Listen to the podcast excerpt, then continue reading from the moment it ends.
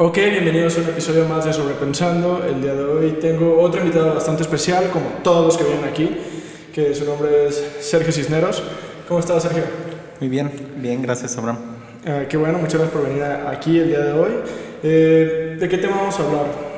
Después bueno, la, la, propuesta, la invitación que me hiciste y eh, la cual agradezco es para hablar un poquito sobre la Navidad, un tiempo que estamos viviendo y que es muy importante y conocido por todos. Excelente, pues sí, ese es el tema de hoy, Navidad.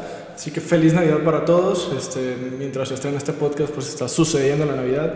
La Nochebuena la Navidad, ¿no? O sea, este, que la Navidad, de hecho empezamos por ahí, ¿no? O sea, ya que estamos en, en, materia, eh, Navidad y Nochebuena, o sea, deberíamos hacer una diferenciación, cuál es el día importante, o sea, yo sé que mucha gente ya lo sabrá, pero la Navidad, ¿qué es en sí? O sea, me parece que no, no es necesario hacer la distinción entre Navidad y Nochebuena, sino que mm, hablamos de lo mismo, solamente hay una mm, breve distinción, ¿no?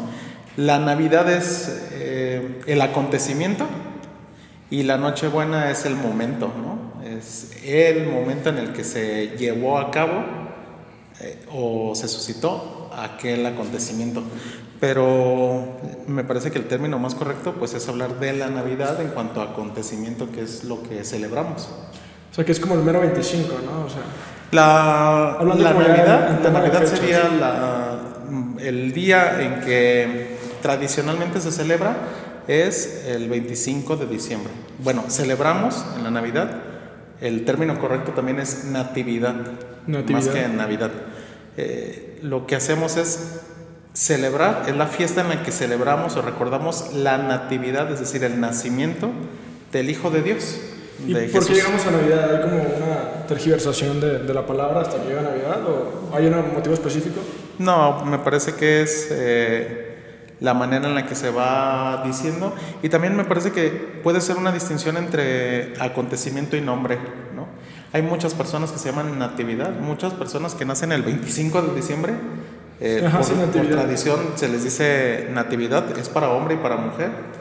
Y yo creo que distinguir entre natividad persona y Navidad, eh, vuelvo, acontecimiento, ¿no? Fiesta. Ok, correcto, correcto. Y bueno, ya una vez uh, haciendo esta, esta explicación, pues de Navidad, Nochebuena y cómo Navidad surge de la palabra natividad, que yo creo que también es como pues o sea, la, natividad pues es eso, es como nacimiento, ¿no? Y es un nombre, pero el, significado es como nacimiento, ¿no? Y Navidad es específico como el nacimiento de Cristo, ¿no? O sea, porque no puede ser, si lo pusiéramos natividad, pues ya sería como muy, muy ambiguo, ¿no? Entonces Navidad queda como para, para Cristo, Jesús.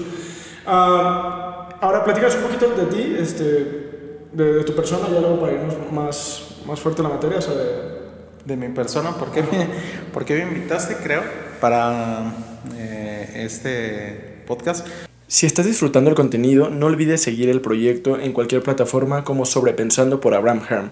Te invito a que te suscribas al canal y actives la campanita o que lo sigas en cualquier plataforma como Spotify, Google Podcasts, Apple Podcasts o iBooks. También puedes seguir el proyecto en Instagram como Sobrepensando AF o en TikTok como Sobrepensando por Abraham. Bueno, yo eh, estudié por uh, bastantes años en el seminario tengo allí hice los estudios de secundaria, aunque vivía con mi familia, ya pertenecía al seminario. Luego estudié la preparatoria, la licenciatura en filosofía, la licenciatura en teología y luego, bueno, me salí del seminario, comencé a trabajar aquí en la universidad en la que ahora trabajo y aquí estudié otra carrera, eh, otra licenciatura, Educación y Desarrollo Humano y la maestría en desarrollo organizacional y humano. Pero mi área de trabajo en la universidad es eh, en el área de desarrollo integral, sobre todo coordinando la pastoral universitaria. Entonces, bueno, es mi trabajo dice mucho de lo que estudié, de mi formación y el tema al que me invitas a compartir eh, creo que también tiene mucho que ver con nuestras funciones aquí en la universidad. Correcto, sí, entonces tenemos un experto en el tema, de alguna manera, pues, que, que, sabes exactamente como, como los simbolismos, las realidades, los, los, orígenes ¿no? de, de, esto que, que, es la Navidad. Entonces, bueno, ya ahorita ya hicimos como, como esa distinción pues, entre Nochebuena y Navidad. Y ahora, ¿qué, qué es la Navidad? O sea, o sea, viéndolo como ya de una manera real, ¿por qué es la Navidad? O sea, ¿es el 25 el día en que realmente Jesús nace o...? Bueno, hay dos maneras primero de entender la Navidad, de decir qué es la Navidad. Una es desde el lado de la liturgia, lo sacramental, lo muy eclesial. La Navidad es una fiesta importantísima para todo cristiano, para todo que todo hombre y mujer que cree que Jesucristo es el Hijo de Dios. Bueno, la Navidad es la fiesta donde recordamos el nacimiento, ¿no?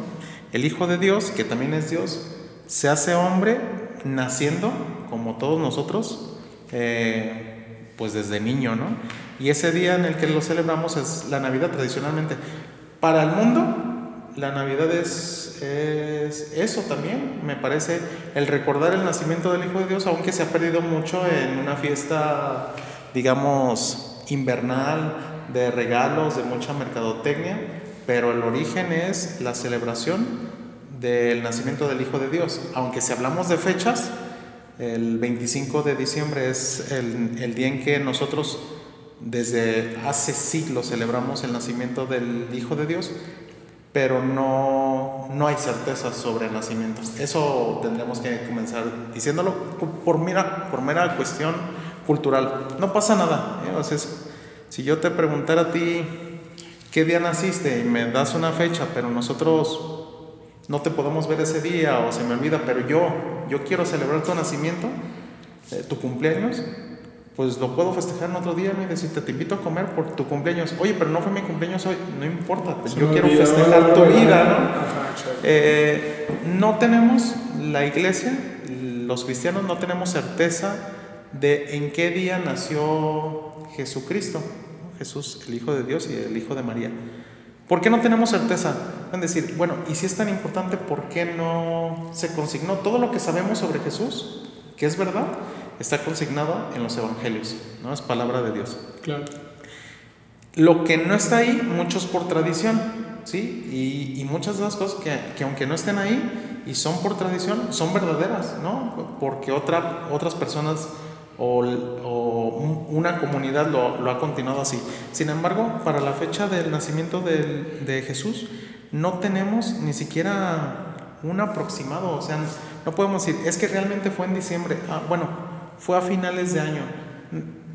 No, no tenemos una fecha, pero tampoco nos preocupa mucho como si fuera un engaño o fuera una mercadotecnia por parte de la iglesia para, para las ventas, sino que es una tradición eh, más bien, fue tomada de una fiesta pagana. ¿sí? Hay, que decirlo.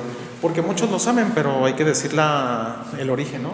Había una gran fiesta para el Imperio Romano de, en, el que se, en el que se celebraba la fiesta del nacimiento del dios Sol. Y era el 25 de diciembre. Obviamente los cristianos... ¿Tienes idea como qué etapa de años? Siglo, o sea, en los primeros siglos de nuestra era. Siglo estamos hablando del Imperio Romano, por lo tanto, antes de Cristo y después de Cristo, en los primeros siglos de nuestra era, hasta el siglo tercero, podemos decir, tercero, cuarto quizá, eh, se celebraba eh, el 25 de diciembre la fiesta del nacimiento del Dios. Del Dios Entonces, los cristianos no participaban en las fiestas paganas. ¿Por qué?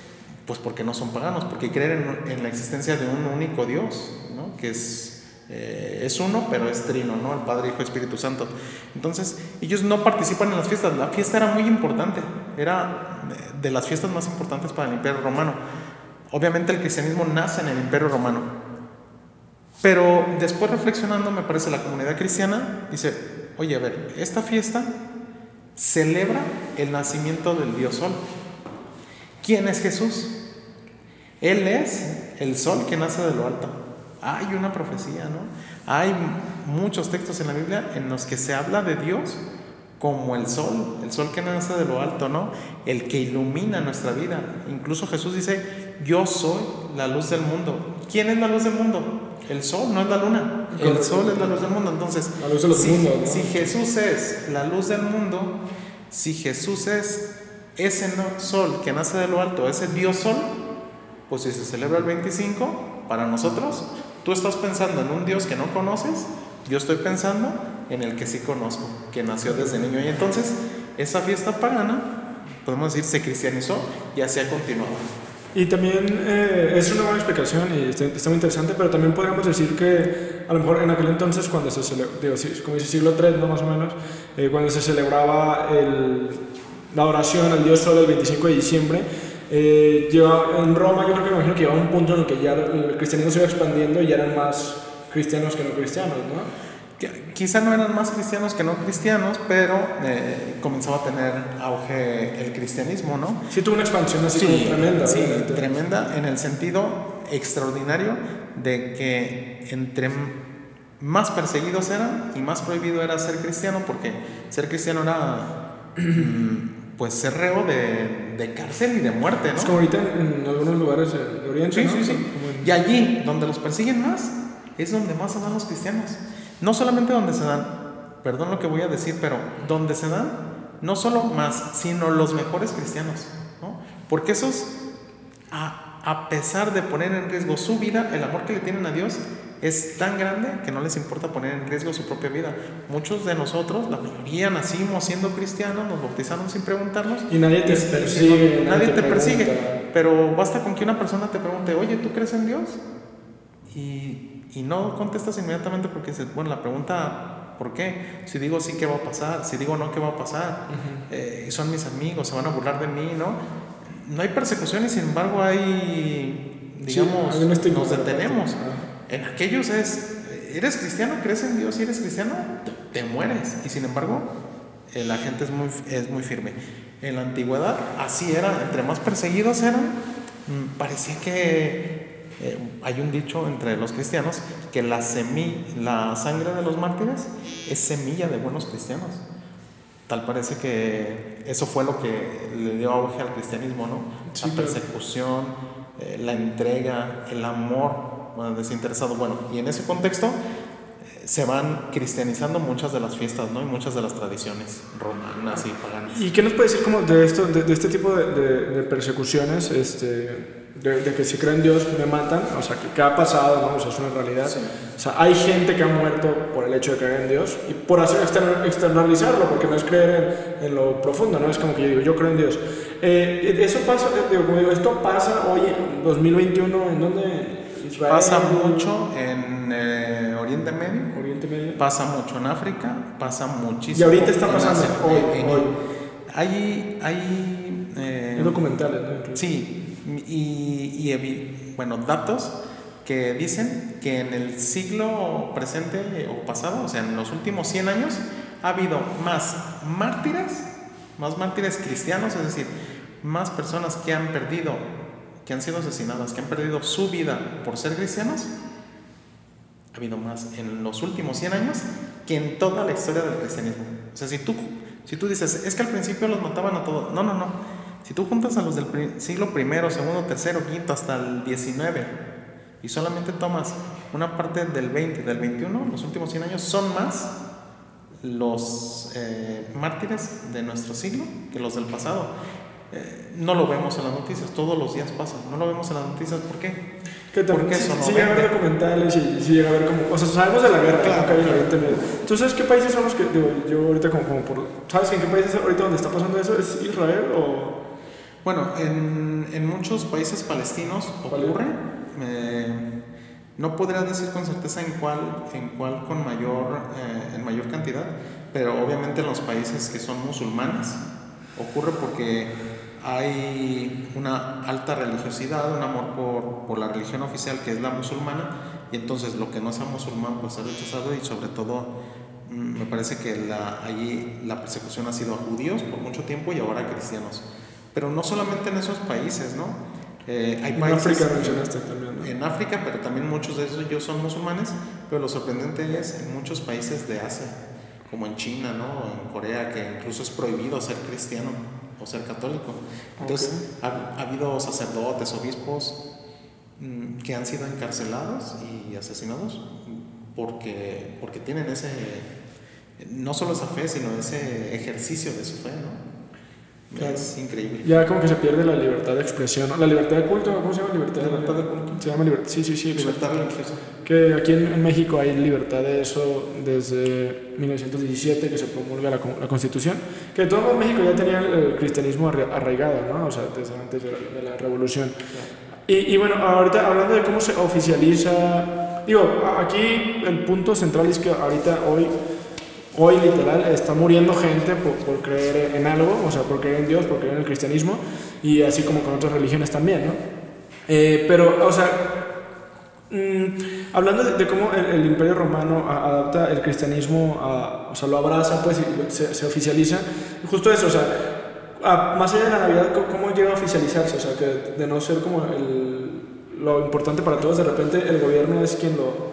No. ¿O cómo, cómo sucede eso? Es, eh, los mismos cristianos hacen que el cristianismo sea importante. Hay, hay eh, grandes, me parece, errores históricos Como de Constantino, que... que nos dejamos llevar, ¿no? Pasa en la historia de México, tú le preguntas a alguien que la historia de los niños héroes y bueno, terminas diciendo, pues no eran tampoco niños y no entran en el concepto que hoy tenemos de, de héroe, ¿no? Mm, algo así, una, como un, un vago conocimiento de la historia de lo que pasa, ¿no?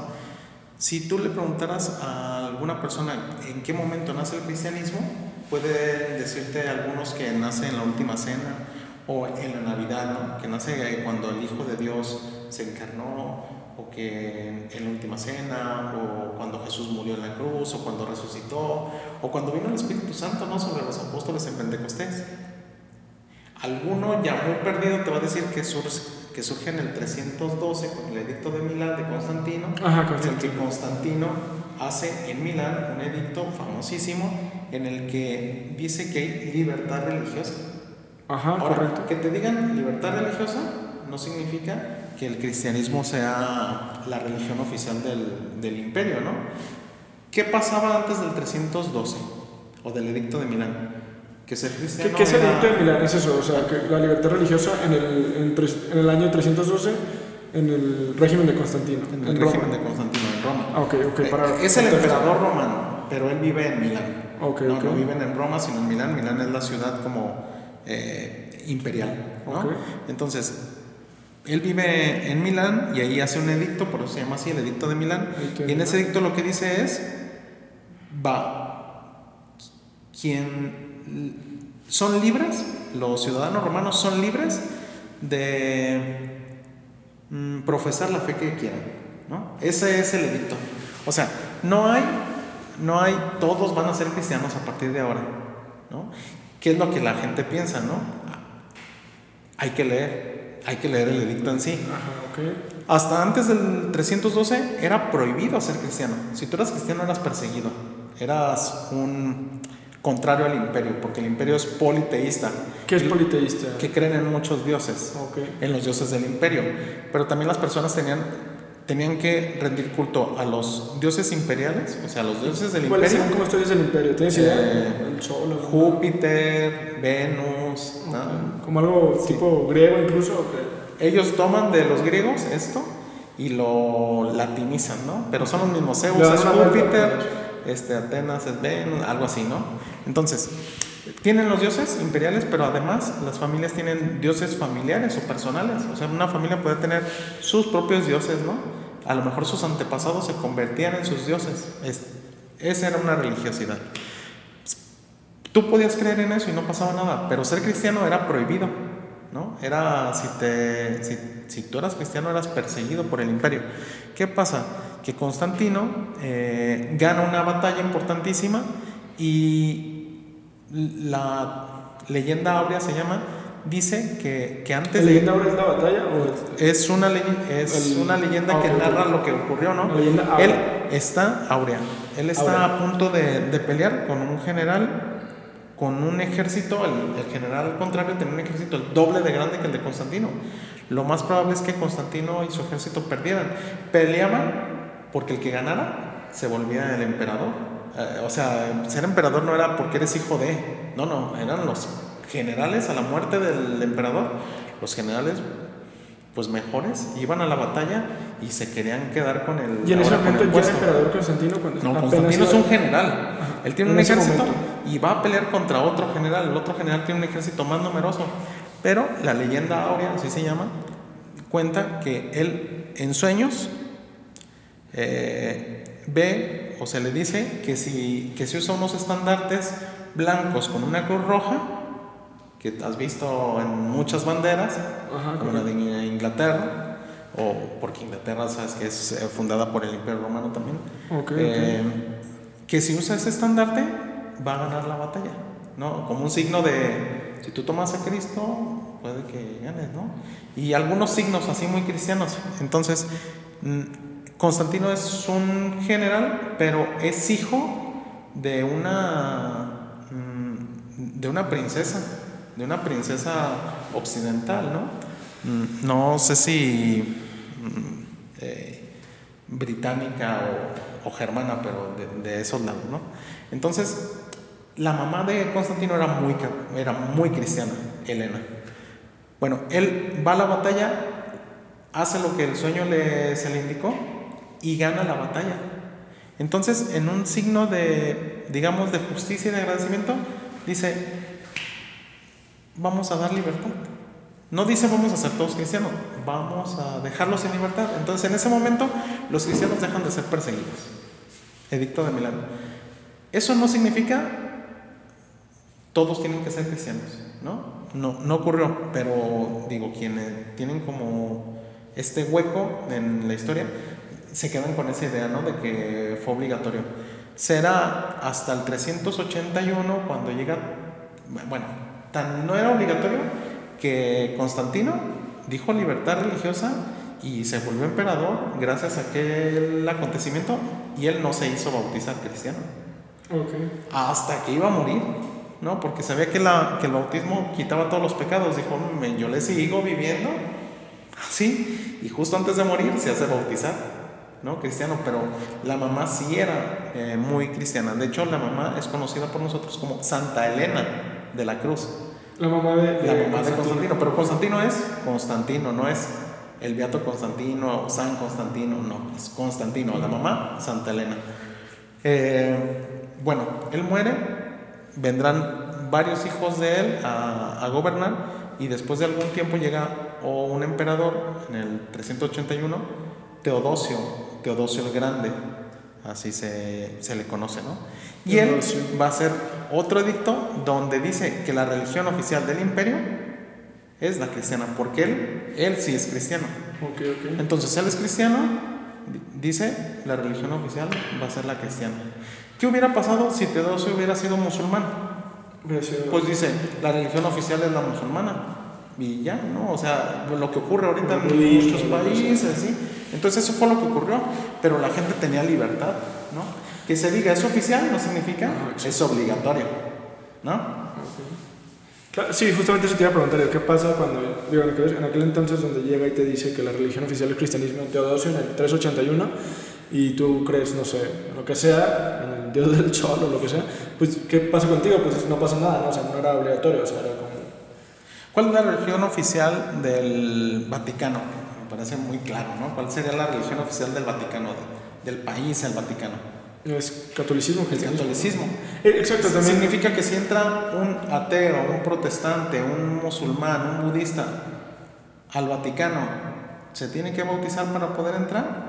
¿Se le mete a la cárcel porque no es católico? Que sea oficial no significa es obligatorio. Correcto. ¿sí? ¿Y mm, ¿cuál, cuál es la diferencia entre catolicismo y cristianismo? O sea, ya, ya que estamos en la este- diferencia es, eh, iba a decir muy sencilla y no. La diferencia es que cristianos son todos los que creemos que Jesús, el Cristo, el Cristos, en griego Cristo significa ungido y en hebreo es Mesías. Mesías. Cristo significa Cristo. Mesías. Y ungido son la misma palabra, pero Cristo en griego, Mesías en hebreo, ungido en español. ¿sí? O sea, el que está ungido por Latín Dios. es ungío. Eh, ungido es Ajá. eh, poner un ungüento, ¿no? Y, y a los reyes se les ungía. Ahora, el ungido era en realidad la figura del Mesías para los hebreos, o el Cristos para los griegos, o el ungido en español, era que había una- un personaje que sería ungido por el Espíritu de Dios. O sea, ese ungido, ese Mesías, ese Cristo, sería Dios mismo, ¿no? Hecho hombre, que es Jesús. Bueno, todos los que creemos que Jesús es el Mesías, el ungido, el Cristo, el Hijo de Dios, nos hacemos llamar cristianos. Pero entre los cristianos, digamos que hay, si, si lo queremos decir de manera un poquito sencilla, hay como clubes, ¿no? Ok, sí, correcto. O sea, todos creemos que el fútbol es el deporte más chido, pero... Cada quien tiene su pero filosofía. Yo le voy al, al América, o yo le voy a las Chivas, o yo le voy a Atlas, y, y tienen una filosofía, tienen una manera de pensar, tienen algo que seguir. Entonces, entre los cristianos, pues hay católicos, hay ortodoxos, hay eh, protestantes como los luteranos, los anglicanos, y hay muchas otras mm, pequeñas sectas, ¿no? Más pequeñas, pero hay muchísimos, eh, pues miles de grupos cristianos, pero católicos son los que tenemos al Papa como cabeza de la iglesia, pero que creemos que Jesús es el Hijo de Dios, que está el Padre, que el Espíritu Santo, los tres son Dios, es un solo Dios, y todo lo que el credo dice prácticamente. Ok, correcto. Esos son los católicos. Esos somos los católicos. Ok, correcto. Eh, algo algo que, que llama la atención de, de esto que mencionas es como, dices que, que Cristo significa en griego, ¿no? Cristos, Cristos. Entonces, po- podría ser que, digo, dentro de la historia original, pues, o sea, lo- de, de Cristo, o sea, que Cristo, Jesucristo no se llama Jesucristo realmente, sino que ya fue como una añadidura. O sea, puede que se haya llamado Jesús, pero el Cristo no, ya, surge del, del- Sí, sí, del sí. latín, del, del No, no, griego. no, el, el Cristo No, es no, un no dijiste latín, no dijiste griego. griego, griego y hebreo. Griego- hebreo es ungido. Hebreo es Mesías. Mesías, ok. Jesús es el Mesías. Jesús es, o sea, Tú lo ves, en, es Mesías. lo ves en los evangelios Y y es dice Christos. Mesías. Y- Pero eso se traduce al griego porque el evangelio fue escrito en griego. Meshiaha es ungido en hebreo, pero se traduce Christos, que es ungido. Y Christos. nosotros, eh, si tú lees el evangelio en español, pues va a decir ahí, puede decir Mesías o puede decir Cristo, pero también puede decir ungido y es la misma palabra. Ok, ok, ok. O sea, tú eres cristiano, ¿no? Tú eres ungido. Así. Correcto. ¿Cuándo te ungieron? En el bautismo te pusieron un aceite. Entonces tú eres Cristo. Ah, chis. Sí, porque Cristo significa ungido. Así. Correcto. Entonces, es un título, no es un nombre. El nombre de Jesús, eh, también allí lo celebramos mucho en la Navidad, los nombres de Jesús, ¿no? Porque hay dos nombres. Hay una profecía en la que, en la profecía de Isaías, se dice, mm, e- está padrísima la, la profecía porque el pueblo está pasando, eh, digamos, el siglo IV, siglo V antes de Cristo o antes, eh, por un momento muy complicado, ¿no? Y entonces se acerca un profeta y le dice al rey, pide una prueba, pídele una prueba a Dios para que, para que Él la haga y te des cuenta que Él está contigo. Y el rey dice, no, no, no, no me atrevo a pedir una prueba, ¿no? Una, una prueba de que Dios existe o que Dios está conmigo, qué miedo. Dice, ok, tú no la pides, Dios te la va a dar. He aquí que la Virgen concebirá y dará a luz un hijo. O sea, si tú dijeras, a ver, para yo creer que Dios me va a ayudar, que mañana salga el sol. Ah, bueno, es casi seguro, ¿no? Bueno, estamos en diciembre, que mañana llueva. Es que difícil, pero podría llover. Y tú decís, "Mm, no, bueno, no, no lo es. Pero que te digan, la prueba es que una virgen va a dar a luz. Dices, no, eso no se puede. Esa es la profecía. Hay una Eso prueba- fue 400 años antes de Cristo. o antes, no, no estoy seguro, pero Sí, pero alrededor. muchísimos siglos antes del nacimiento de Cristo está esa profecía. He aquí que la Virgen concebirá y dará a luz un hijo y le pondrá por nombre Emanuel. Emanuel significa, en hebreo, Dios con nosotros. Ok. Así es la profecía. Jesús nace, Jesús se encarna y nace. Pero cuando eh, se encarna, el ángel le dice, vas a concebir a un hijo de parte de Dios, el Espíritu de Dios te va a cubrir con su sombra y le vas a poner el nombre Jesús. Jesús en hebreo significa Yahvé salva. Yeshua. Yeshua significa Yahvé salva. Yahvé salva, que Yahvé es la manera Yahvé es el nombre de Dios. Entonces, el Ya de Yeshua es Yahvé, salva, ¿no? Y, y ese es el nombre que le van a poner. Y tú puedes decir, no que tenía que llamarse Manuel. Bueno, es que también es su nombre. no es que tuviera los dos. Ah, es que se llamaba Jesús Emanuel. No, se llamaba Jesús, que significa Yahvé salva. Correcto. ¿Qué hizo Jesús por nosotros al morir en la cruz? Ah, salvar. Nos salvó. Correcto. ¿Quién es Jesús? Es Yahvé, es Dios. Ajá. Entonces, ¿el nombre Jesús le es propio? O sea, ¿es realmente Yahvé salvándonos? Sí. ¿Es Dios salvándonos? Sí. Que, que Jesús es eso, ves salva, pero con otro. O sea, Pero claro, tú lo Gracias. haces en español. Y, y Emanuel es, es eso. Y. Emanuel, sí, no, Emanuel es Dios con nosotros. ¿Quién es Jesús? Es Dios que estaba allá en el cielo, pero se encarna y ¿dónde vive? Pone su morada entre nosotros, en el nacimiento, no en la Navidad. Se hace como nosotros y vive con nosotros. En ese momento él se vuelve un Emanuel, es decir, un Dios no lejano, no allá arriba, un Dios con nosotros. Entonces se puede haber llamado Jesús y sería un nombre verdadero. Se pudo haber llamado Emanuel y sería su nombre propio. Correcto. O le podemos decir Mesías o Cristo y también es su nombre propio porque es el ungido. Ajá, sí, sí, está está súper interesante. De hecho, pues, sobre todo, como todas estas maneras de llamar a, a Cristo, pues hay muchas, ¿no? O sea, como Yahvé, Jesús, Mesías, Señor. Cristo, Señor. Sea, ¿alguna otra? Amigo. Amigo. Pues, eh, también creo que lo de los nombres, independientemente se llama Jesús, que significa eso, Yahvé salva, porque es lo más característico, nos salvó. Esa es su función, es la función del Hijo, salvarnos, y Él nos salvó. Pero creo que la relación personal nos puede dar otros títulos. Si bien no un nombre, porque un nombre ya lo tiene, sí título. La relación que tienes. ¿Cuál es el nombre que, con que, que le da el padre al hijo? Pues hijo, es su hijo, porque es la relación que tiene, ¿no? Claro. ¿Cuál es la relación que tú tienes con Jesús? Entonces así lo vas a llamar. Tú lo puedes llamar Jesús porque me ha salvado. O le puedes llamar Emanuel porque siempre estás conmigo. O le puedes llamar amigo porque te siento muy cercano, porque Sí, platico claro, contigo, Cristo, conoces mis- Te puedo decir ungido, te puedo decir Cristo, te puedo decir Señor porque yo sí te veo. Te puedo decir papá, aun cuando no es papá, Claro, sí, sí, sí. ¿no? Maestro. O sea, la relación que tú tienes con él me parece que también va dando el título, ¿no? Sí, por supuesto, ya, ya se, va, se va haciendo más íntimo, ¿no? Obviamente. Claro. Y entonces, en, en base a todo esto que me platicas, digo, podría, podríamos tener como, podríamos intentar poner sobre la mesa que, a lo mejor, digo, ya con la- toda la tergiversación de los términos podría no haberse llamado Jesús tal cual, ¿no? Puede haber sido otro término. Digo, no hay una manera de, de comprobar como esto del nombre específicamente. No hay un acta de nacimiento. Así como lo del día, ¿no? Que, que no sé si. O sea, Jesús pudo haber nacido en agosto, ¿no? O sea, se- septiembre, octubre, noviembre, enero. Exacto. Entonces ya- es como que algo, un simbolismo, ¿no? Se podría decir. Pero Sí. un simbolismo bien ejecutado. Bueno, todo el- esto que explica el de la fecha es un símbolo, me parece bien ejecutado, bien sacado de la manga, Claro, y, y- Eh, bien conectado, ¿no? Con todos sí. los términos. pero que uno puede decir, ¿y y por qué? ¿Y por qué si es tan importante Jesús?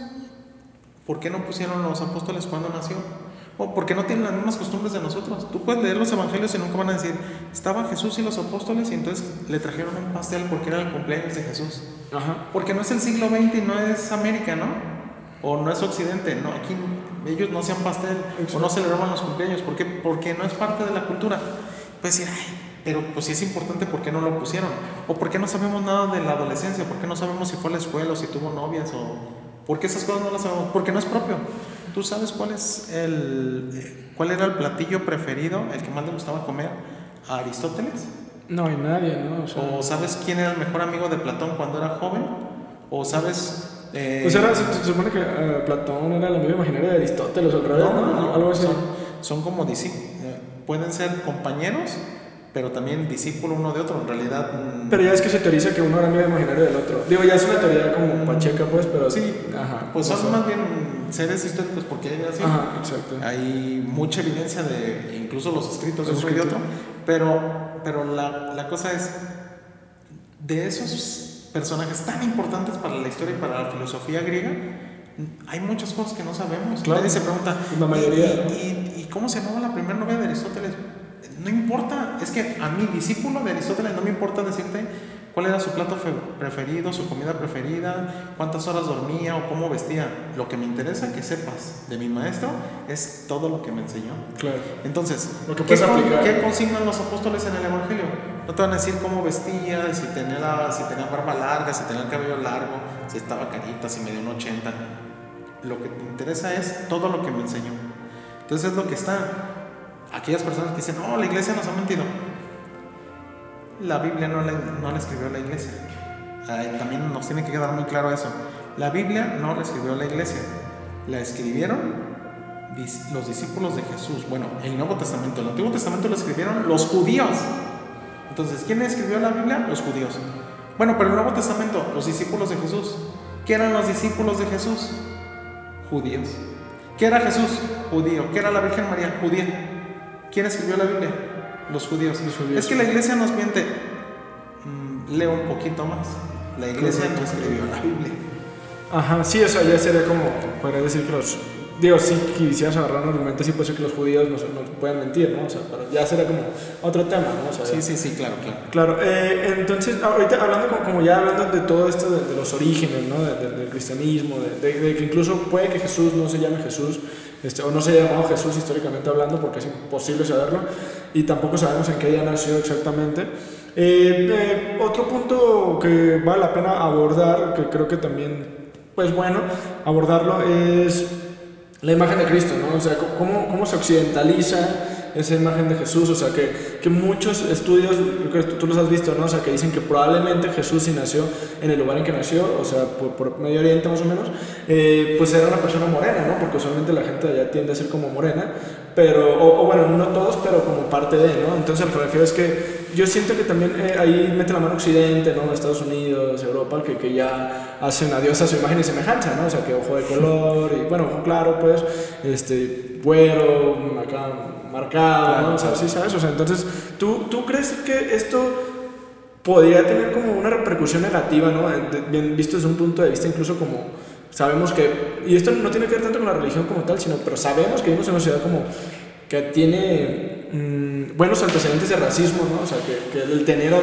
al hombre más importante de la historia, que independientemente de si tú crees en, en Dios o no crees, este, Jesús es el hombre más importante que ha tenido la historia eh, hasta ahorita, ¿no? O sea, no hay una persona que, se- que sea más conocida o que su vida haya sido más contada. Entonces, ¿tú cómo- digo, crees que puede tener una carga negativa este Jesús occiden- occidentalizado, blan- blanqueado? no Sí, sé? claro.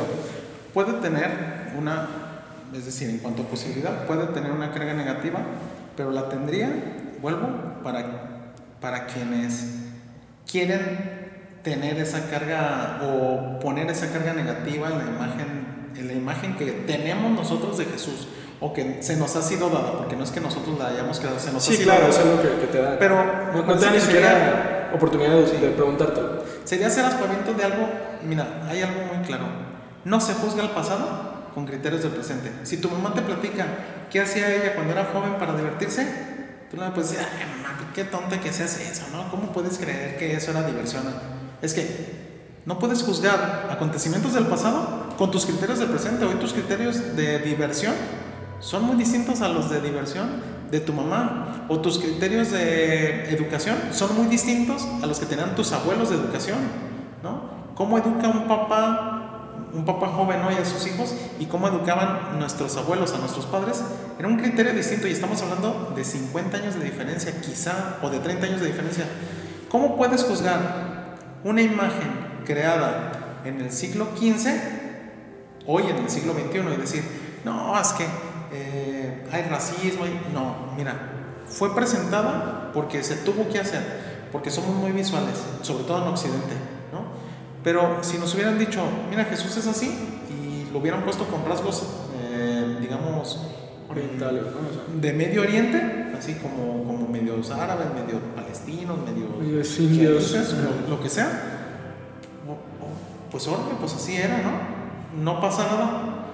Pero lo ponen con barba, lo ponen castaño, porque así eran los españoles, obviamente. Ellos eran, no es que ellos se, se hubieran querido presentar como dioses, como la figura de Dios, es porque ellos ya tenían esas figuras para ellos. Vuelvo a lo mismo, un Dios muy cercano a ti, un Dios que se parece a ti. Ahora, eso mismo lo hace Dios, lo acabamos de vivir hace días con el, el acontecimiento guadalupano o la celebración de, la Virgen de Guadalupe. Bueno, Jesús, Dios, deja plasmado en una tilma la imagen de la Virgen con rasgos eh, mestizos, ni siquiera puedo decir indígenas, mestizos. No es una indígena, es una. Ya es una mestiza entre español, e indígena, ¿no? Lo que hace Dios es inculturizar. Yo vuelvo a lo mismo, Emanuel, es que yo soy el Dios con ustedes, me hago con ustedes y en este caso hace a su madre a nuestra imagen, ¿no? La idea tendría que ser distinta. Nosotros tendríamos que ser cada vez más parecidos a Jesús y no Jesús parecido a nosotros. Sin embargo, necesitamos siempre la imagen para hacer algo más cercano, ¿no? Pero no nos perdamos en eso de las imágenes, sino en el propósito. El propósito es solamente tener una referencia, pero la verdadera referencia y la verdadera vocación, el mandato, nuestra finalidad tendría que ser al revés. Nosotros parecernos. Y en ese sentido, no te le tienes que parecer, ah, entonces ya voy bien porque traigo, estoy castaño y ya tengo el cabello quebrado y ya lo tengo medio largo. No, en lo que nos tenemos que parecer es en las actitudes. Y de hecho hay, hay cristos aquí en México que son morenos, ¿no? Que son, y casi que se puede decir afroamericanos. Yo, y si vas a. No moreno, no moreno claro, sino como moreno, moreno. Y si vas a África, vas a ver en este momento nacimientos donde la Virgen es negra y el San José es negro y el, Jesús, el niño Dios es negro. Y si vas a Asia, van a ser eh, con rasgos amarillos, totalmente orientales. y ¿Por qué? Porque se inculturizan, ¿no? Ve el nacimiento de este año del Vaticano y vas a ver a San José, a la Virgen, el nacimiento lo puso Perú. Entonces los vas a ver vestidos con eh, ropa típica peruana y los rasgos, o sea, tú ves el ángel y el, y el ángel es un nativo peruano, ¿no?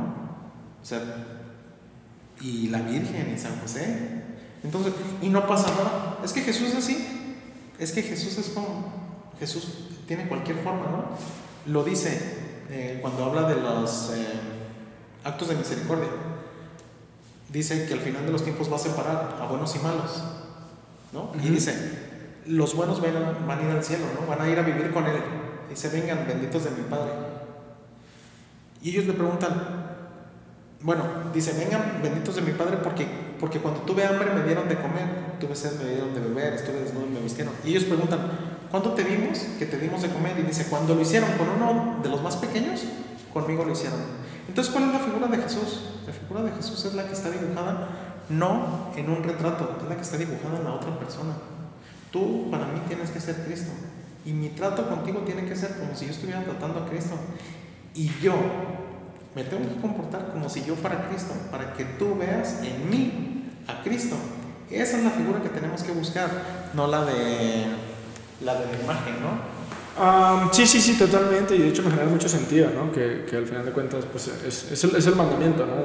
Que nos amemos todos, este, como, Dios nos, como Dios nos amó. O, bueno, más bien como el mandamiento con el que llega Jesús, que dice que a mí me gusta mucho la película de Mel Gibson por esto, ¿no? Que, que esa escena donde, donde pues, dan ese énfasis en, la nueva, ¿no? De que un nuevo mandamiento, que nos amemos. Y es eso, ¿no? Es amar, pues al final de cuentas lo que... o sea eh, la filosofía de Cristo creo que aplica muy bien tanto para a creyentes como para no creyentes, ¿no? O sea, creo que, que el hecho de que, de que, tú ames, pues, o sea, te resuelve muchas cosas, o sea, te, te hace, hace, llevar una vida más llevadera, valga una redundancia, entonces en ese sentido creo que eh, es universal, ¿no? Es un mensaje universal y que no se debe satanizar, ¿no? Incluso por, los no creyentes. Eh, algo que, que, me llama la atención es esto, ¿no? O sea, cómo... O sea, por ejemplo, tú crees, haciendo una, una, pregunta bien, bien medio tonta, yo diría, o sea, medio, medio random, este, ¿tú crees que el, hecho de que yo sea creyente, fiel de, Jesús, de Dios, y no tenga ninguna imagen, ninguna cruz en mi casa, o sea, no me convierte en menos o, más creyente, ¿no? Simplemente... O sea, no es importante del todo, pues, o sea, no es lo, no es lo primordial. No, no, no es lo primordial en cuanto que hablamos de personalidades, hablamos de espiritualidades. De gustos de repente, ¿no? De gustos, eh, vuelvo a lo mismo, nuestro acercamiento a Dios pues es distinto. Tú puedes tener una novia y tener una foto de ella o tener una novia y, no tener una foto de ella, ¿no? ¿Por qué? pues ¿quién va a tener una foto en su celular de su novia y, aparte en el escritorio? Pues quien necesita estar viendo a la novia constantemente, ¿no? Para sentirse cercano a ella. Y hay quien no necesita tener una imagen de para sentirse cercano a. Yo amo a mis hijos, indudablemente, y a mi esposa sí, indudablemente, y a mis padres, pero no tengo en mi celular o en mi escritorio fotos de ellos, ¿no? y no los necesito y sin embargo me siento siempre cercano a ellos y sé que todo lo que hago es por amor a ellos y para ellos. Así es la espiritualidad. Hay quien necesita ponerse frente a una imagen para sentirse cercano a Dios y hay quien no necesita la imagen para saber que, que, está en presencia de Dios. Hay quien puede estar, para estar en presencia de Dios, tiene que estar frente al Santísimo, al Sagrario, en silencio, de rodillas y decir, de verdad estoy frente a Dios. Y hay quien se puede poner a brincar y cantar y llorar y reír y decir, estoy en presencia de Dios. Es una personalidad distinta, es una espiritualidad distinta. Claro, claro, ya, ya se acuerda del temperamento de cada persona, ¿no? Sí, totalmente. Y, qué, qué, bueno, ¿no? Que, que, que haya esa apertura a la espiritualidad, porque también de repente, de manera arcaica, se puede llegar a pensar que si no estás así como todo el rato rodeado, pues a lo mejor no, no, no, no te lo tomas en serio, no eres muy creyente. Y si pasa, digo, tú sabes qué pasa, ¿no? Yo, yo, creo. Pero qué bueno que la espiritualidad se pueda vivir de muchas maneras, y no solamente lo que le funciona a alguien, que a lo mejor alguien es muy sereno y otro alguien es muy no sé, como, ajá, exactamente, como muy hiperactivo. Eh, y, y, bueno, entonces, bueno, podemos decir, digo, estamos hablando de la Navidad, ya, ya dimos un, un, repaso a cómo, cómo existe la Navidad, cómo, cómo Cristo crea la Navidad, o, la Navidad se, se, le atañe a Cristo, a la natividad de Cristo. Eh, y bueno, Cristo lo más importante pues es, es, el amor, ¿no? O sea, entonces estamos hablando que la Navidad es, es amor más que regalos. Este, ya de repente, a, a, siento que, que también todos estos discursos este, que son bastante buenos, o sea, que, que se pueden rescatar muchas cosas o, o, o, casi todo este, para tu vida y para tu, seguir como una fórmula que, que, te sirva. Eh, esa parte está muy bien, pero también veo como que a nivel social, a nivel como político de repente, a nivel de mercadotecnia, pues se llegan a tomar estos discursos para, para ciertos fines, ¿no? Y yo, por ejemplo, aquí pondría dos ejemplos, ¿no?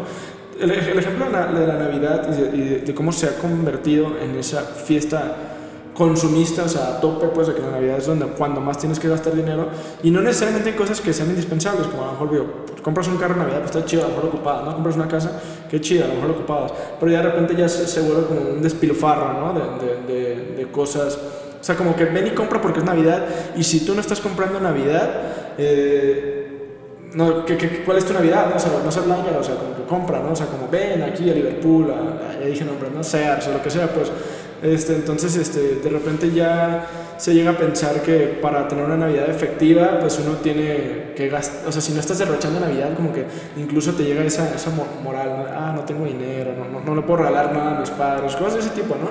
Y obviamente esto no es culpa tal cual de, de la iglesia como tal, sino ya es culpa como de, de la parte capitalista, ¿no? De la, la parte consumista. Y otra manipulación, digo, como para poner toda, toda la carne sobre el asador, una, una, manipulación que yo sí podría ver como manipulación, o sea, a mí se, se me hace mal, eh, ya podríamos debatir los puntos de qué está, qué está más o menos mal, qué está mal y qué no está mal, eh, pero como moreno, o sea, que le pongas el nombre de ya un símbolo religioso a un partido político, ¿no? O sea, o sea todo esto también me, me parece ya un poquito que se tergiversa mucho, o porque sabes, no tanto por, por el hecho de, de que utilicen a, a, una buena imagen como el de la Virgen, sino como que, pues, sino que, ¿qué, qué hace esa gente? O sea, tú sabes, o sea, esa gente no es necesariamente nada más religiosa, ¿sabes? Entonces, ¿tú, tú qué opinas como de esta tergiversación de los, de los términos para, no sé, para fenómenos políticos, capitalistas, consumistas? Mira, sí, si se usan es porque dan resultados. Correcto. Con sí, sí, yo sí, no estoy diciendo que esté bien, mm, pero así como el ejemplo que diste sobre la, sobre la Navidad, es cierto, eh, en cuanto a que uno de, los, de las finalidades o de los propósitos más importantes en la Navidad es un tiempo de dar y recibir, ¿no? Se dice, es un tiempo de dar y recibir. ¿De dar y recibir qué? Allí está el problema, porque la mercadotecnia lo toma, o el capitalismo, como dices, o el consumismo, lo toma y es, si yo no doy, no hay Navidad. ¿no? Y si yo no recibo, no hay Navidad. Entonces, para que mis hijos tengan una muy buena Navidad, mi familia tenga una buena Navidad, yo tengo que dar mucho. Y pues dar mucho es comprar mucho y quizá endeudarme mucho, ¿no? Aunque no tengan todo el año o no tengan todo el año, eh, en Navidad tiene que haber, ¿no? O también de recibir, que es lo más triste, es como es que si no recibo, no es Navidad. Y entonces surgen hasta los intercambios, ¿no? ¿Qué es el intercambio? Pues es que ya nadie me va a dar porque no estoy de edad, ¿no? A los niños sí les dan, pero yo ya, yo ya llegué a una edad donde mi papá ya no me va a dar, este, mi mamá ya no me va a dar, yo ya tengo que dar. Pues vamos haciendo un intercambio para que de perdiz obligatoriamente alguien me dé, ¿no? Entonces, es que es dar y recibir, pero lo que se da y lo que se recibe es precisamente a quien, a quien festejamos, ¿no? Tú tienes que dar a Cristo. ¿Quién es Cristo? Es Dios. ¿Y quién es Dios? Es el amor. Dios es amor. Tú tienes que dar amor y tú tienes que estar dispuesto a recibir amor, a recibir el amor de todas las personas que te lo quieren dar y a darlo a todas las personas. Y ese es el sentido de la Navidad. por eso, básico, Por eso lo del banquete. El banquete en la, en la Navidad, la, la cena de Navidad, es un signo importantísimo. Se nos ha perdido. Pensamos que es el árbol con los regalos debajo. No, no. Uno de los signos más importantes de la Navidad es el banquete, porque es el compartir, es que es en la mesa donde se conoce a las personas. Cuando tú vas a visitar, sí, bueno, tú vives con tu mamá, pues, pero eh, cuando ya no vivas ahí y dices, voy a ir el domingo a comer con mi mamá, tú en realidad no estás diciendo voy a comer, estás diciendo voy a ir a compartir mi vida con mi mamá, voy a ir a ver cómo está ella, a platicar con ella, a decirle cómo me ha ido a mí. No es llego, como y me voy como si fueras a un restaurante, ¿no? El, el comer y compartir la mesa es compartir la vida y es uno de los signos. ¿Qué pasa? Que, que se, se toma una parte y se descontextualiza. Tiempo de dar y recibir. Por lo tanto, en esta tienda te invitamos a que compres, ¿no? Y, y nos envuelve. Y entonces, es cierto lo que dices. Vienen eh, quien sea y nos puede presentar un término, un concepto que para nosotros es muy significativo, dar y recibir, o amor, ¿no? Cuando la gente te, te habla de, es que hice esto por amor, ¿qué significa la palabra amor, ¿no? En realidad, ¿qué estás entendiendo tú y qué en realidad significa? Eh, nadie puede, es que yo amo esta aplicación, es que yo amo mi celular. el amor es recíproco, ¿no? El amor es desinteresado, el amor es total. Eh, tú no puedes amar una aplicación, tú no puedes amar un aparato, ¿no? O viene un concepto así como dices, ¿no? De morena. Puede ser muy significativo para nuestra gente y sin embargo, ese, eso que significa para la gente, pues, pues usarlo como gancho, ¿no? Y decir, te enganché con el puro nombre y aquí te va toda la, pues todo lo que queremos hacer, o toda la filosofía, o toda la mentalidad, pensando que tú estás en algo que te significa a ti otra cosa, pero que en realidad te está dando otra, ¿no? Ah, sí, es o te está envolviendo en otro. Es diabólico, ¿no? Casi, casi eso, o sea. Digo, sí. Pues si se miente es diabólico. Y, si hablamos del panorama político de México, digo, sin acá señalar, digo, en general, incluso de los antiguos, o sea, hay mucha, mucha mentira, ¿no? Entonces, por eso digo, ya existen partidos que tienen nombres de tres letras, ¿no? Y cosas así, y ya luego llega uno que ya, que le pongan Cristo, ¿no? O sea, ya es algo... El, partido católico, ¿no? Y tú dices, bueno, y en realidad lo eso, ¿qué, ¿qué, vamos a entender por, no? O el partido cristiano, o el partido socialista, bueno, y sí es, eh, eh, ¿con qué se, por qué se usan esos nombres? ¿Por qué se usan esos conceptos? Ya lo sabes. ¿Por qué se usan esos colores? ¿no? Porque la gente, tú le pones un color y entonces les hace referencia a algo y, y, y puedes venderles cierta idea con solo un color. Correcto. Sí, totalmente. O sea, ya eso, eso sí, digo, sí, no, no, no, la atañe a la iglesia totalmente, ya es como una manipulación política, ¿no? Y sí está súper. Está horrible, ¿no? Está, está, terrible. Y bueno, al menos sabemos que. De, hecho, también una de las cosas que, que, ya como para ir cerrando, que me llamó la atención es que hace poco escuché ahí un testimonio de, de alguien en internet que dice que la Navidad a veces, digo, como, estigma, como, como, estigma social, digo, otra vez como consumista, capitalista, este, que es, es, una época como muy bonita, pero también es una época muy triste, ¿no? Porque hay gente que pues, tiene su familia o, tiene, tiene con quién pasarle y todo, pero también hay gente que la está pasando horrible, o sea, que, está teniendo situaciones muy difíciles y como que en, ese, en, en, este, en estos tiempos de Navidad, como que todo el mundo dice que tienes que estar feliz, que tienes que estar riéndote, que, tienes que todo tiene que ser como risa y diversión cuando en realidad hay gente que no, va, no se la va a pasar así, ¿no? Entonces como que también eh, hablan como de este estigma social, ¿no? De, que Navidad, si no estás feliz, eres, ¿sí sabes? Entonces digo, también como que ya ahí la, la Navidad también debería poder adaptarse a, a, diferentes situaciones, ¿no? ¿O tú qué opinas como de esta parte? Pues? Sí.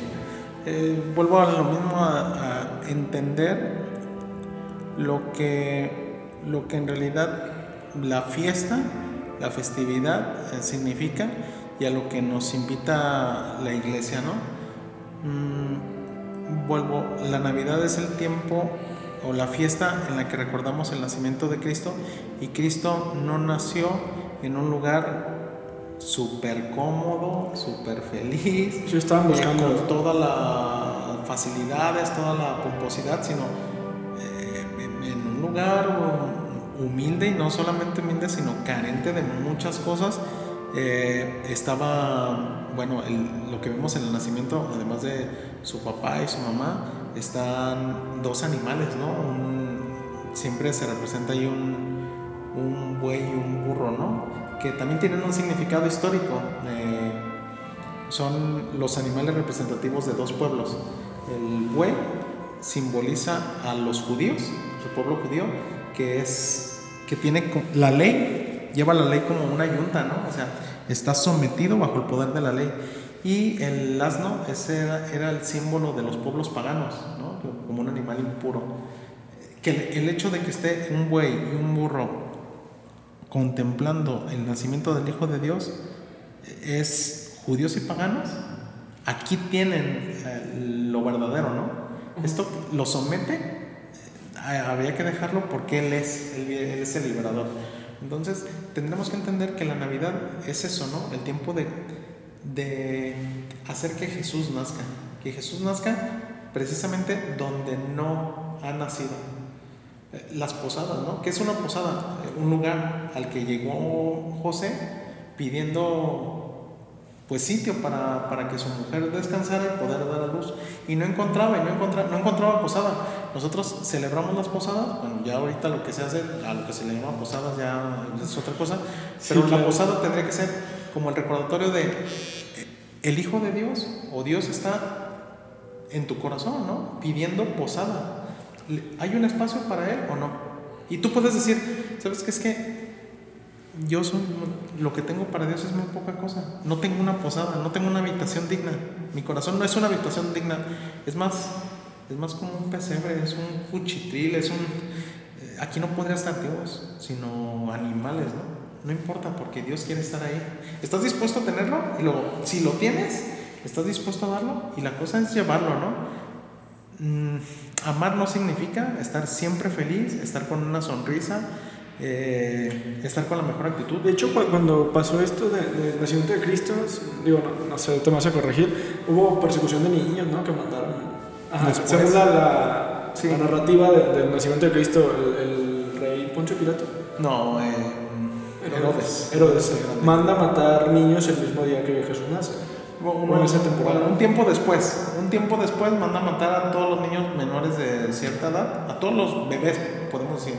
Maten a todos los bebés porque uno de esos Un año, ¿no? Por así decirlo. Y entonces llegan. Y el, eh, nosotros recordamos ese acontecimiento el 28 de diciembre, que es el Día de los Santos Inocentes. Porque son santos, ¿por qué? Porque entregaron su vida por Jesús. Sin saberlo ellos. Pero son los primeros mártires. Entregaron su vida por causa de Jesús. Y son inocentes porque ellos no hicieron nada. Claro. ¿no? Son los primeros santos que podemos decir están en el cielo a, a causa de haber muerto por Jesús.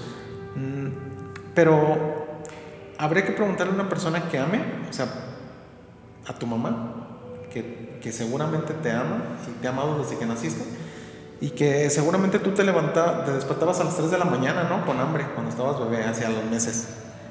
Y yo estoy seguro que aunque tu mamá diga que no, pues habría momentos en que ella estaba muy cansada y hubiera querido no despertar, ¿no? No tenerse que levantar a las 3 de la mañana para darte de comer. Sin embargo, ¿por qué se levantaba y por qué te arropaba y por qué te daba de comer y por qué se quedaba despierta y luego te llevaba a tu cama esperando que tú te durmieras para luego poder descansar un poco más? Para que en dos, tres horas volvieras a despertar y ella te tuviera que volver a despertar y cortar con su sueño. La respuesta sería por amor. Eso significa que ella cuando eran las 3 de la mañana decía, ¡ah! ¡Qué bueno que está llorando Abraham! Tenía tantas ganas de, de abrazarlo ya. No, no, ella quería seguir descansando. Sin embargo, el amor te hace que eso que no es agradable, no que comience a ser, que sea más llevadero, ¿no? Y que le veas todo lo positivo porque dices, ok, no está padre levantarme a las 3 de la mañana, pero lo, que estaría peor sería dejar a mi hijo sin comer solamente porque yo quiero descansar. Claro. claro, no está padre que a lo mejor en una fiesta donde tradicionalmente hay un banquete y hay regalos, no haya un banquete y no haya un regalo, no haya regalos en mi casa. No está padre, pero sería más padre que si los hay, también los pudiera ver donde no hay, ¿no? Que tú pudieras acoger a alguien que no tiene que comer o que, que si le vas a dar regalos a tus hijos, también pienses en aquellos niños que no tienen esa posibilidad o algo, ¿no? Es decir, me parece que ese es el sentido de la Navidad y el sentido de, del amor no es la sonrisa y todo es bueno, sino hay algo mejor, claro, aunque duele. Claro, claro, o sea, como que darte una oportunidad, ¿no? Siento que eso es como darte esa oportunidad de, amar, de amarte y que de amar a Dios, que amando, a Dios te amas a ti mismo. Y, pues eso, o sea, que obviamente no todo tiene que ser risas y diversión, pero sí tiene que haber como que una apertura, ¿no? A, a vientos de cambio. Sí, ¿no? O sea, yo creo que sería esa la, la, metáfora perfecta. Eh, y bueno, eh, ¿alguna conclusión que quiera dar respecto al tema, ya sabiendo que se nos, se nos va aquí el tiempo? Eh, nada, bueno, sí, Em, invitarlos, si van a escuchar este podcast antes de la Navidad, invitarlos a hacer de esta fiesta una verdadera Navidad, ¿no? Con ese sentido. Mm, ábrele tu corazón a Cristo, Él quiere nacer en Él. No está buscando un castillo, no está buscando un palacio, está buscando tu corazón así como esté, tirado, sucio, lo que sea. Él, Él sabrá hacer de ese pequeño lugar el mejor de los lugares. Una vez que te atrevas a abrirle el corazón, atrévete a llevarlo a otros, que seas tú como un relicario. Un relicario es como un, un estuchito donde llevas algo de mucho cariño, ¿no? Que tu corazón sea como el relicario de Cristo, que tú lo puedas arropar ahí, pero luego llevárselo a otros, ¿no? A mamá, a papá, a tus hermanos. Que Cristo se traduce en amor, ¿no? Claro. Eh, que, que este tiempo sea de verdad para amar. Y no se ama dando cierta cantidad se ama diciendo, oye, papá, perdón por las veces que te he ofendido, que he levantado la voz. Gracias, mamá, por todas las veces que me has hecho de comer, porque cuando tú, cuando yo nací, tú no firmaste que era tu obligación hacerme de comer lo que a mí me gustaba y sin embargo te has desgastado por mí. Gracias, perdón, te perdono. Eso es amor y eso cuesta más que comprar cualquier regalo. No, comprar cualquier regalo, pues tú das lo que puedes, pero da el perdón, pide perdón, eso cuesta. Entonces, eso tiene más valor. Claro, sí, como dicen, el perdón es el mejor regalo de Dios, ¿no? El pedido de Da Vinci. Eh, sale ahí. No, pues sí, gran, gran, conclusión, sí, pues hay que amar, este, como, como dice la, en el, ¿cómo se llama? En la pasión de Cristo, ¿no? De que amen, o sea, le dice Jesús a sus apóstoles, amen, amen, pero no solamente a sus amigos, sino también a sus enemigos, porque si no, ¿qué mérito tendrían? O sea, qué fácil. Entonces por eso hay que saber pedir perdón, hay que saber perdonar, hay que saber agradecer, ¿no? O sea, totalmente de acuerdo. Yo mi conclusión pues es una feliz Navidad para todos, espero que independientemente del momento que están pasando pues puedan hacerlo llevadero a través del amor, a través del amor propio y de la oportunidad a sí mismos y a los demás. Eh, y pues sí, no todo tiene que ser risa y, diversión, sino que tiene que hacerse llevadero a través de, de buenos principios. Y el amor es el mejor principio, ¿no? Entonces, eso es lo que yo creo. Eh, muchas gracias, este, Sergio, por estar aquí el día de hoy, aquí con el coro y todo. Este, pero muchas gracias por, por, participar, ha sido muy interesante todo. Creo que aterrizamos bien el concepto de Navidad y creo que abarcamos todos los puntos. Entonces, agradezco mucho también a todos los que nos han escuchado. No, gracias a ti por la invitación y gracias a Dios por la oportunidad. Gracias a Dios por tenernos aquí grabando este podcast. Y bueno, esto fue Sobrepensando con Sergio Cisneros. El tema es Navidad. Eh, si llegaron a este punto fue porque les gustó. Eh, denle like, compartan, comenten. Eh, está en Spotify, Google Podcast, Apple Podcast. Si buscan en Google Sobrepensando por Abraham, les va a salir todo mi proyecto. Este, o en Facebook, en donde sea. Pues ahí, ahí andamos. Entonces, gracias por escuchar. Hasta luego y feliz Navidad.